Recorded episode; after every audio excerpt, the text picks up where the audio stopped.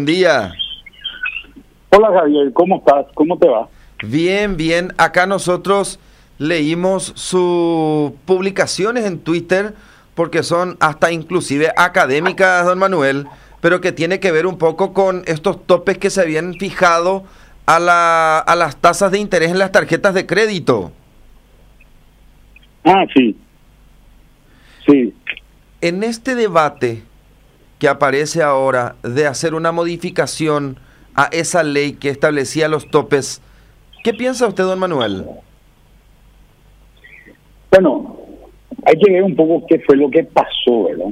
Que creo que es lo interesante.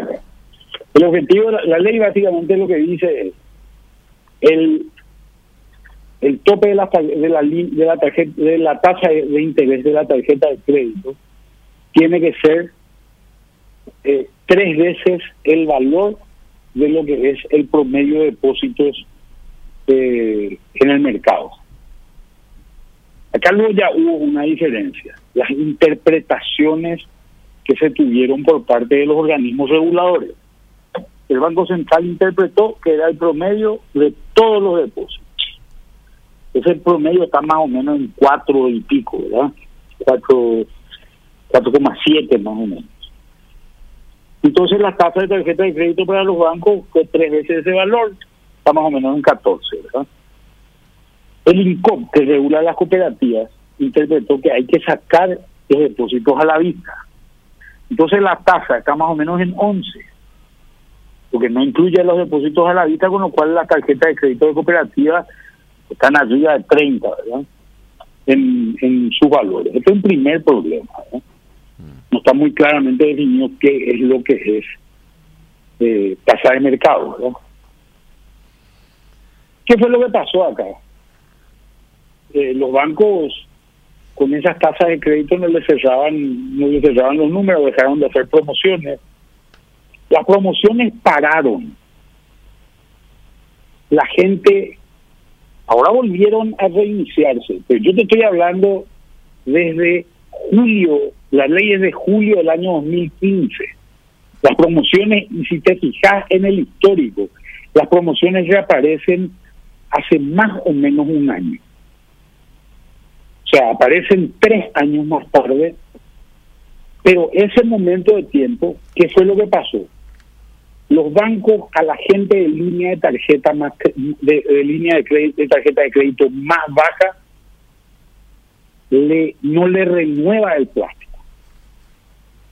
Entonces sale del mercado. Esto no quiere decir que haya pagado su cuenta. ¿eh? Vos podés tener una, un crédito que está sin pagar, pero ya no tenés más el plástico. No podés seguir comprando. Tu línea de crédito se queda trancada ahí. Esta gente fue expulsada del sistema y se fue a tasas usurarias de 85, 90, 100% en, todo el sistema informal. Ahí recomienzan las promociones. Las, las promociones recomienzan después de que el parque de tarjetas baja de más o menos un millón de tarjetas a alrededor de 700 mil tarjetas, 750 mil tarjetas más o menos, pero de la gente que, que tenía líneas bajas el día que se aprobó la ley, 238 mil personas salieron del sistema. Las promociones se hacen hoy para la gente que se quedó en el sistema. ¿Quién se quedó en el sistema? Se quedó la clase media, puedes decir tarjetas oro, si es que le querés llamar de alguna manera, y se quedó la clase alta, lo que se llaman tarjetas premium, ¿verdad? Esas tarjetas black, platino, etcétera, etcétera, ¿verdad? El, la cantidad de dinero utilizado en tarjetas de crédito. Por líneas bajas, por tarjetas comunes, estaba más o menos en valores de alrededor de 130 mil millones de guaraníes mes en un momento dado. Estoy hablando de 130 mil millones de guaraníes mes allá en el momento de la aprobación de la ley eh, creo que para ser exacto alrededor de 133 mil era el número, ¿verdad? En ese momento. Pero 150 mil era el número. Hoy la cantidad de compras hechas con tarjetas de líneas bajas es de 133.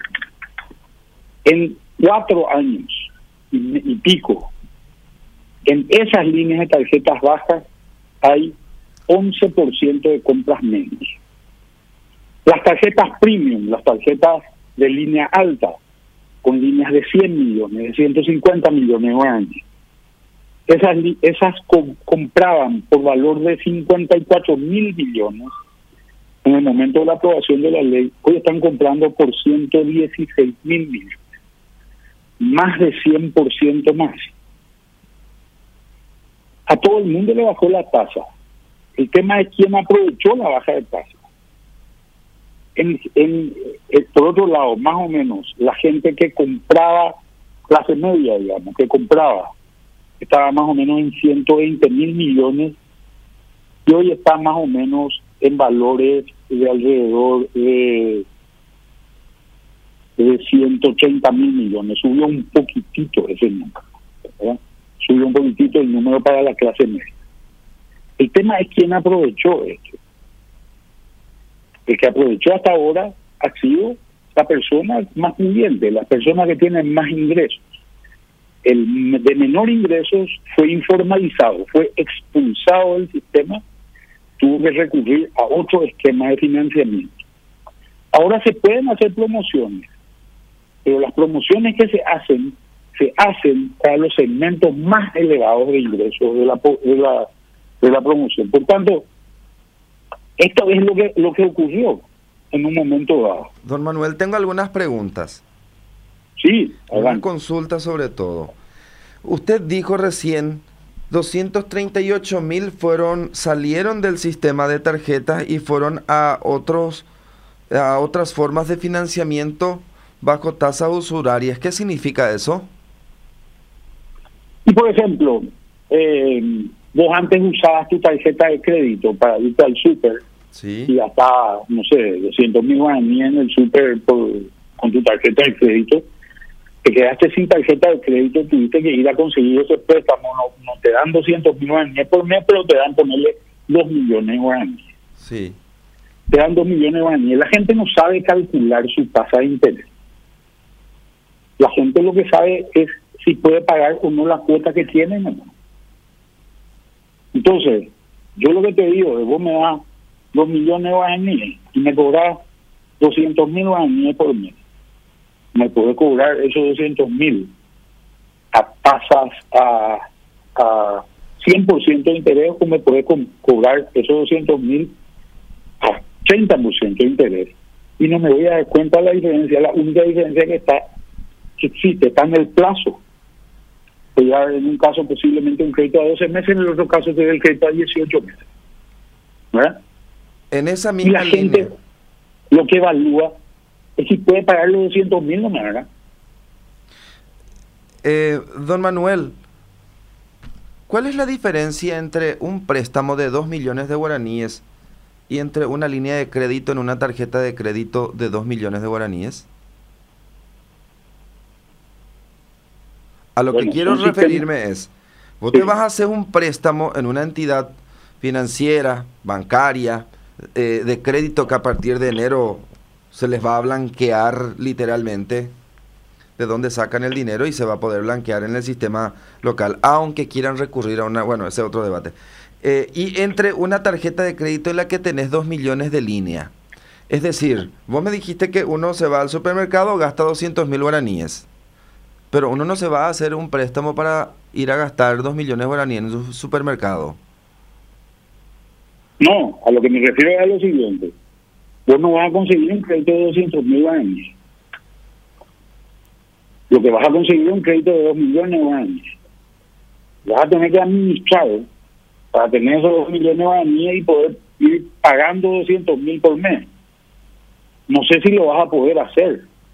Posiblemente lo que haga sea tome los 2 millones de guaraníes y esos 2 millones de guaraníes te queden, eh, lo gastes todo en dos meses, en tres meses situación es peor que Don Manuel, cuando estamos hablando de 200 mil guaraníes y de 2 millones de guaraníes, eh, estoy tratando de encontrar una explicación a su, a su comparativo. el que compró del supermercado por 200 mil guaraníes en el mes, compró por 200 mil guaraníes de ropa, 200 mil guaraníes pagó su, no sé, algo.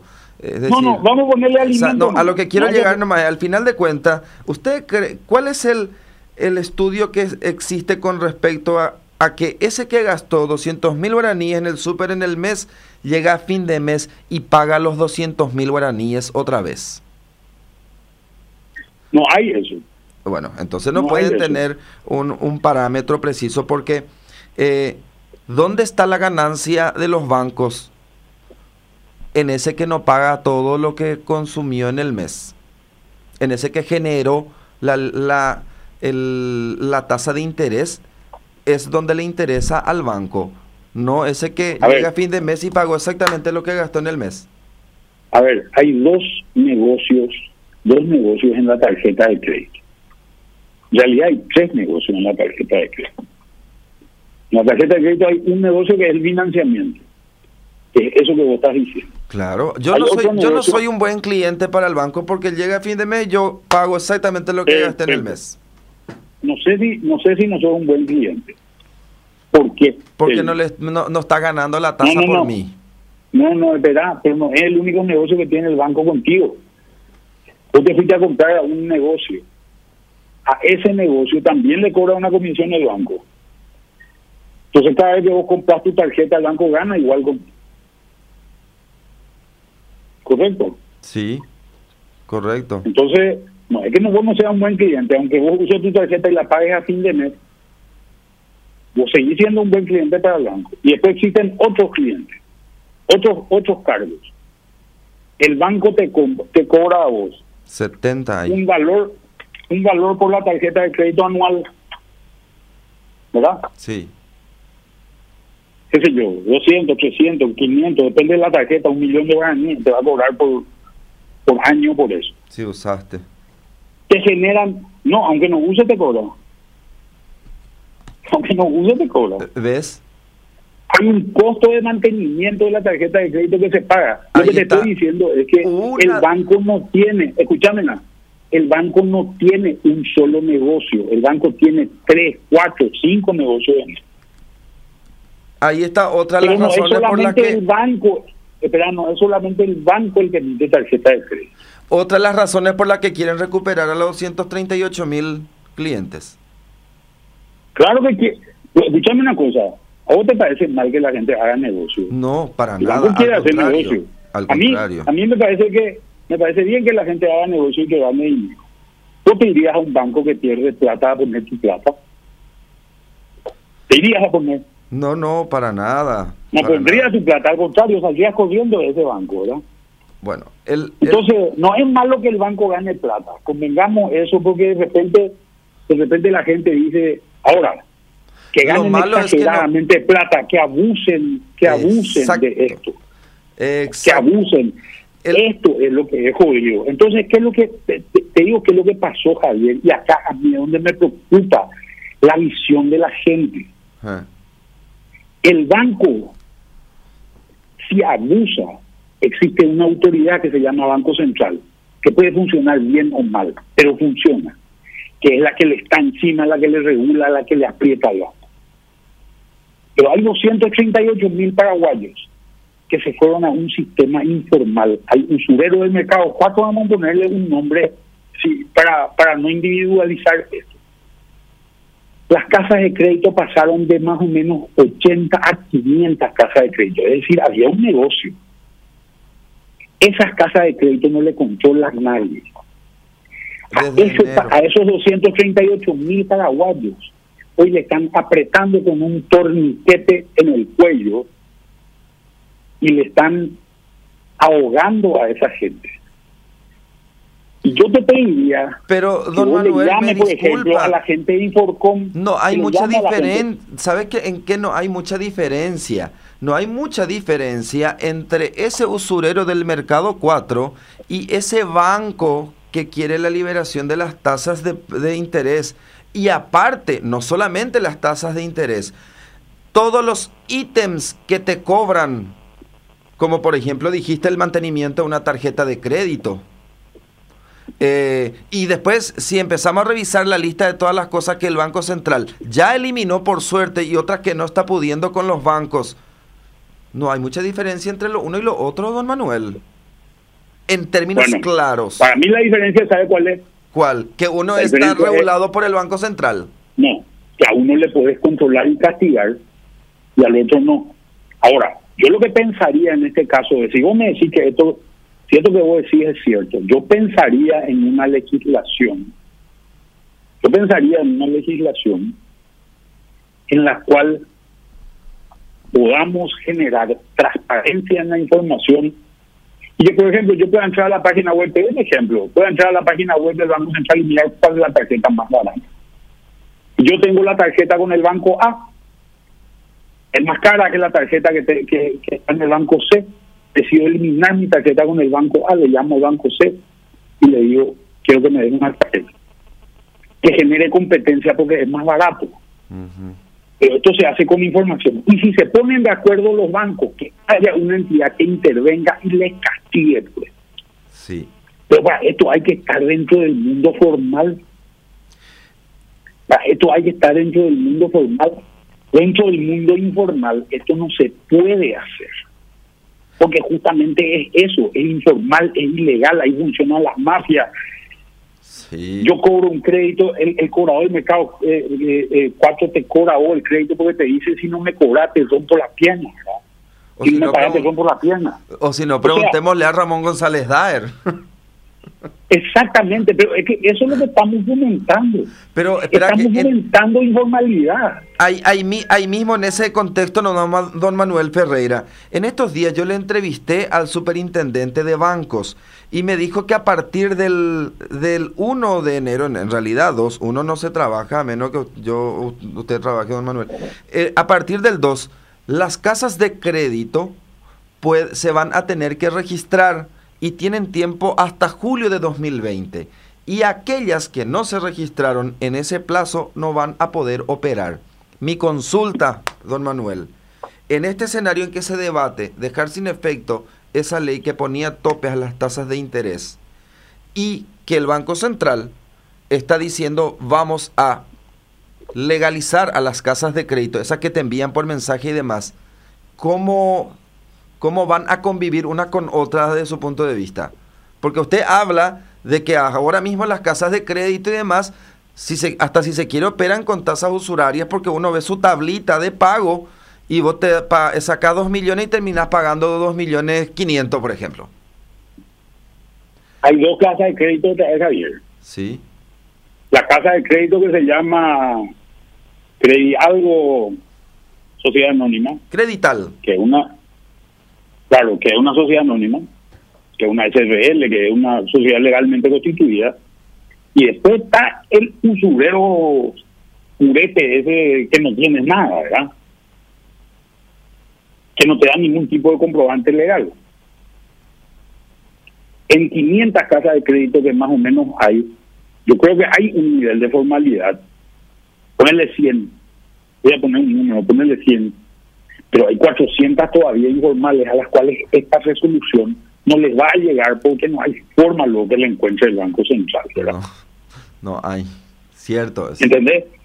Ese, ese González Daer, ¿cómo que estaba registrado González Daer? Vamos al ejemplo concreto. González Daer no era una casa de crédito. No. Prestamita más grande que cualquier banco. ¿Verdad? Imagínate, 24 mil millones fue la operación con Mendoza Yampey. Pero esa no fue una operación. Estamos hablando de 400, 500 millones de dólares de cartera tenía ese señor. Bajo el ropaje de cuestiones inmobiliarias. Claro. Este, por ejemplo, González Valle concretamente no está alcanzado por esta resolución. No. ¿Te das cuenta? Entonces, vos sabés que le pregunté la vez pasada a Colmán de la superintendencia. O sea, no está mal que yo le preste acá a mi compañero Lucas Fernández 500 mil guaraníes y él me devuelva 550. Solo que a gran escala, cuando hablamos de 500 millones de dólares, ese es otro punto. No, y además hay otra cosa. Si vos le prestás 500 millones de dólares a Lucas Fernández vamos a suponer que tenga la plata para devolver, tenga pobre Lucas, no creo que tenga, ¿verdad? Eh, pero vos le prestás y le decís, me va a dar tu casa, me va a dar tu estancia, me va a transferir a mí. Yo voy a ser dueño. No es que me va a hipotecar, me va a transferir. Si me pagas, mi tasa es 100%. Si me pagas de vuelta, yo te devuelvo tu casa, te devuelvo tu estancia, te devuelvo tu auto, te devuelvo lo que sea que tengo yo tuyo. La casa de empeño, ¿verdad? Ajá. ¿Cómo hacer la casa de empeño? Te va y, y, lleva el reloj que le daste de tu papá y le decís cuánto me da por esto y te doy 10 millones de guaraníes. O tenés que venir antes de tal fecha con los 10 millones a retirar, ¿verdad? O con más de 10 millones a retirar, con 12 millones de guaraníes a retirar. Y si no, viendo tu reloj, ¿verdad? Ese nivel de empeño es un nivel que lo hacía González Daer gigante como operaciones inmobiliarias y hablaba con gente del sistema bancario. En cualquier operación donde había problemas, los bancos formales se encontraban con un González Daer en el medio. Y no operan bajo casa de crédito y no están alcanzados por esta resolución. Yo creo que hace falta una normativa que no es la de control de precios. Porque si empezamos a controlar los precios, Javier, estamos todos fritos. Sí. Porque el día de mañana, el día de mañana van a bajar el precio de la carne y vos vas a estar contento porque tu asado va a, va a ser más barato. Van a controlar el precio de la soja y vos vas a estar contento porque el precio de la soja es más barato. Y después van a empezar a controlar el precio de la publicidad. Y vos ya no vas a estar tan contento porque la radio te va a decir que va a pagar menos. Y después van a decir los periodistas no pueden ganar más de 3 millones de años y va a estar menos contento. Por suerte yo no trabajo con publicidad, es la radio, don Manuel. Yo sé que es la radio, pero la radio, si no gana plata, la radio vota frito. Me va a echar, sí. Estoy de acuerdo con ese tema de control de precios, es cierto, es porque estás limitando poniendo techos. Poniendo techos. Entonces, ¿qué es, ¿cómo se controla un mercado? Se hace lo más transparente posible. ¿Y qué esa normativa que usted propone? Por ejemplo, transparentar todos todos los precios de tarjeta de crédito Vamos al ejemplo de la radio nuevamente. Vota en Radio La Unión. Sí. ¿Verdad? Yo soy una persona que quiere hacer publicidad, una empresa que quiere hacer publicidad. Para invertir en Radio La Unión, ya decimos, ah, pues tu, tu rating, ¿verdad? Y voy a invertir en aquellas personas, en aquellos programas dentro de Radio La Unión que tengan más rating. ¿Correcto? Sí. Porque eso es lo que me conviene. A mí lo que me conviene es que más gente escuche mi publicidad. Si es que soy un inversionista en eso, ¿verdad? Si eso es lo que estoy buscando. Entonces, eso es lo que voy a hacer. Eso es lo que voy a procurar meter. Y vos vas a competir con la otra radio y con el otro locutor para hacer tu programa, que tu programa sea el más atractivo posible. Y eso mejora la calidad hace que todo el mundo trate de elevar su calidad, sea lo que sea que eso signifique, ¿verdad? Sí. Pero hace esta esta competencia es la que hace que ¿Por qué? Porque si no el publicista te castiga. ¿Cómo te castiga el publicista? Sacándote la publicidad y yéndose a otra radio, ¿verdad? Así te castiga. Esa es la forma de castigo. Nosotros tenemos que generar esa posibilidad de castigo también en la gente que tiene tarjetas de crédito. Que yo diga, banco A es demasiado caro, me voy a ir nomás a banco B. Llevar tu y tu deuda. Va a tener que hacer un esfuerzo para bajar, para bajar su tasa y para bajar su costo y para bajar su cobranza para evitar que yo me vaya porque yo y muchos otros no vayamos. O, todas las telefonías que llaman y como loco te ofrecen de todo. Exactamente. Porque hoy la, porque hoy la, eh, la portabilidad te permite irte al mes siguiente. Exactamente. Antes, porque la gente no salía? Porque estaba con un contrato de dos años con una compañía. No, pues además porque no quería perder tu número de teléfono, Javier. Cierto. Todo el mundo conoce tu número de teléfono. Y si vos te cambiabas de compañía, tenías que dejar el número de teléfono. ¿Qué es lo que te permite la portabilidad? Irte con ese mismo número de teléfono a que otro te preste el servicio. Y eso hizo que el precio baje. O sea que vos podés irte con tu línea, con tu crédito, pero lo que te lo que vos vas a elegir es la posibilidad del pago ah, del interés. Claro, y además no, y de, de, de todos esos tres negocios de lo que estamos hablando. ¿Usted que cree que eso, eso, podría regular los topes de tasas de interés? ¿Se autorregularía, don Manuel? Sí, con muchísima información yo creo que se regularía. Pero el Banco Central tiene que meterse a, hacer esta, esta tarea. O sea, pero tampoco entonces no liberemos nomás directamente las tasas de interés, o sea, liberémosla, pero establezcamos el otro sistema que usted está planteando. Bueno, viste mi tweet. En, mi, en mi tweet, en el último tweet dice exactamente esto.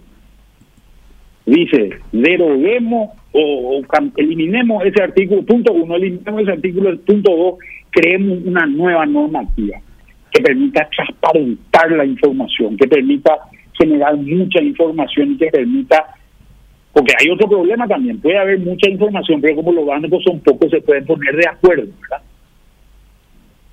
Hay que darle poder a la autoridad competente para que la autoridad pueda intervenir en casos de, concentración y de colusión y de ponerse de acuerdo. Ponerse de acuerdo para joderle al, para joderle al tenedor de tarjeta. ¿verdad? Sí. Bueno, Manuel, nos extendimos en esto, pero y gusto, da gusto porque tratamos de bajar el lenguaje común, como siempre digo.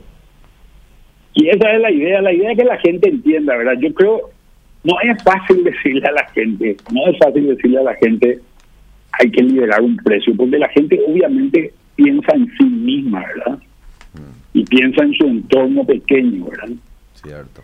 Pero se pueden se puede conseguir bajar la tasa sin sin hacerlo a costa de otros que hoy se quedaron fuera del mercado y hoy están informalizados. Esta nomás es mi visión del tema.